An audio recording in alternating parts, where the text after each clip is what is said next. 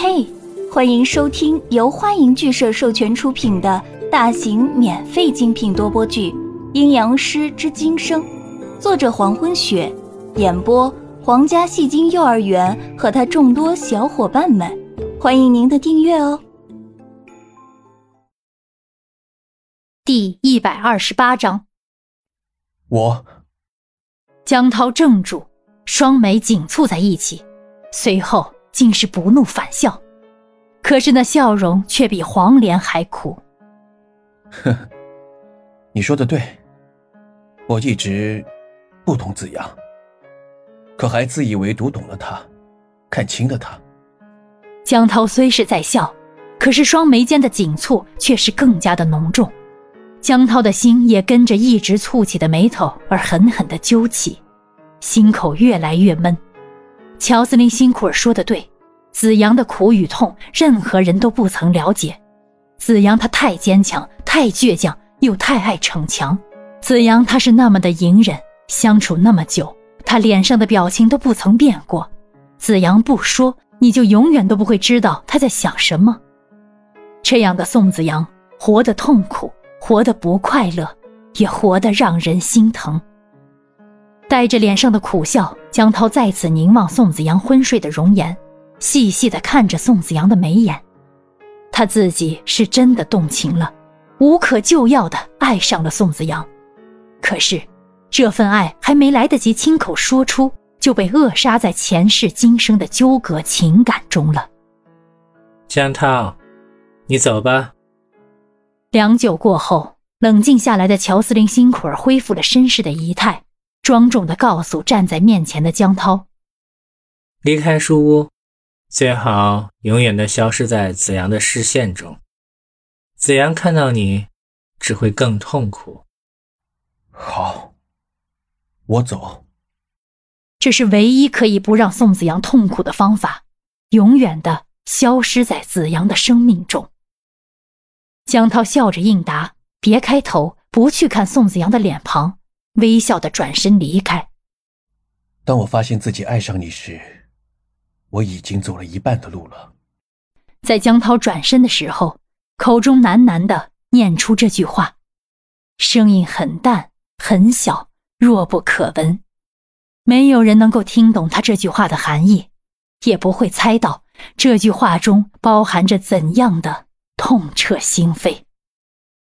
瞬间。一滴泪自眼角落下，悄无声息地落在地板上，成了两半。书的大厅，站在角落一直沉默不语的文人暖，在江涛走后才走出来，慌神地看着乔司令辛苦儿。刚才在他眼前的一切，仿佛是一个梦，梦醒了，这些发生的事就会过去。乔司令辛苦儿收紧双手。把怀里昏睡过去的宋子阳搂得更紧。子阳的房间在哪？乔司令辛苦儿看着慌神的文人暖。我把子阳抱回房间。文人暖伸手指指楼上，二楼书房对面。谢谢。乔司令辛苦儿移开身子，抱着宋子阳上楼。楼下此时只剩下文人暖一个人。看着书屋的门口，他伸手触触自己的脸。我是不是在做梦啊？刚才的一切是真的还是假的？前世今生书屋，二楼主卧室，宋子阳就昏睡在床上，淡蓝色的薄被盖在身上，整个人陷在席梦思床垫中。屋子的窗帘紧紧的拉起，透不出一丝的光线，显得屋子很阴暗。房间里摆设的东西很简单，除去床以外，就是一个放在木桌上的藤条编制的台灯。乔斯林辛苦儿正静静地坐在床边，凝视着宋子阳昏睡的容颜。台灯的亮光在宋子阳的脸上打出一片阴影。沉睡过去的宋子阳没有了清醒时那拒人于千里之外的冷漠，没有了眼眸中深不见底的孤寂。有的只有娃娃脸上稚嫩的睡颜，宋子阳昏睡的脸庞上，额上的刘海滑到一旁，露出了掩盖在刘海底下的那双紧紧蹙起的双眉。在已经稚嫩单纯的睡颜上硬添进去一抹悲伤。不是睡着吗？怎么还在皱眉？乔司令辛苦儿伸出手触到宋子阳的眼眉，然后轻轻抚平。不要再一个人硬撑了，把你心中的苦告诉我，让我和你一起分担。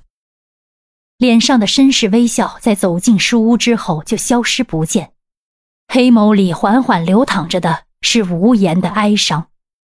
褪下绅士的仪态，抛去吸血鬼公爵的身份，乔司令辛苦儿就是一个在努力爱人的吸血鬼。他试图以最优雅的身姿走进宋子阳的内心，他希望可以陪着宋子阳一步不离的走下去，一直走到生命的尽头。躺在床上的宋子阳刚被抚平的眉头再次皱起，隐藏在被子里的双手开始慢慢的攥紧。昏睡的宋子阳开始梦见了当年的南宫府。南宫府到处不见府中的奴仆，偌大的南宫府里罕无人烟。在去往大厅的路上，正有两个人在缓步前进。三公子，奴才已按您的吩咐置办好了，请三公子过目。一个家丁将手上的东西递给在自己身前缓步而行的人。走在家丁面前的人一身雪白的衣袍，头发没有挽起，显得凌乱不堪。感谢您的收听，如果喜欢，请点击订阅、转发、评论哟，爱你们，比心。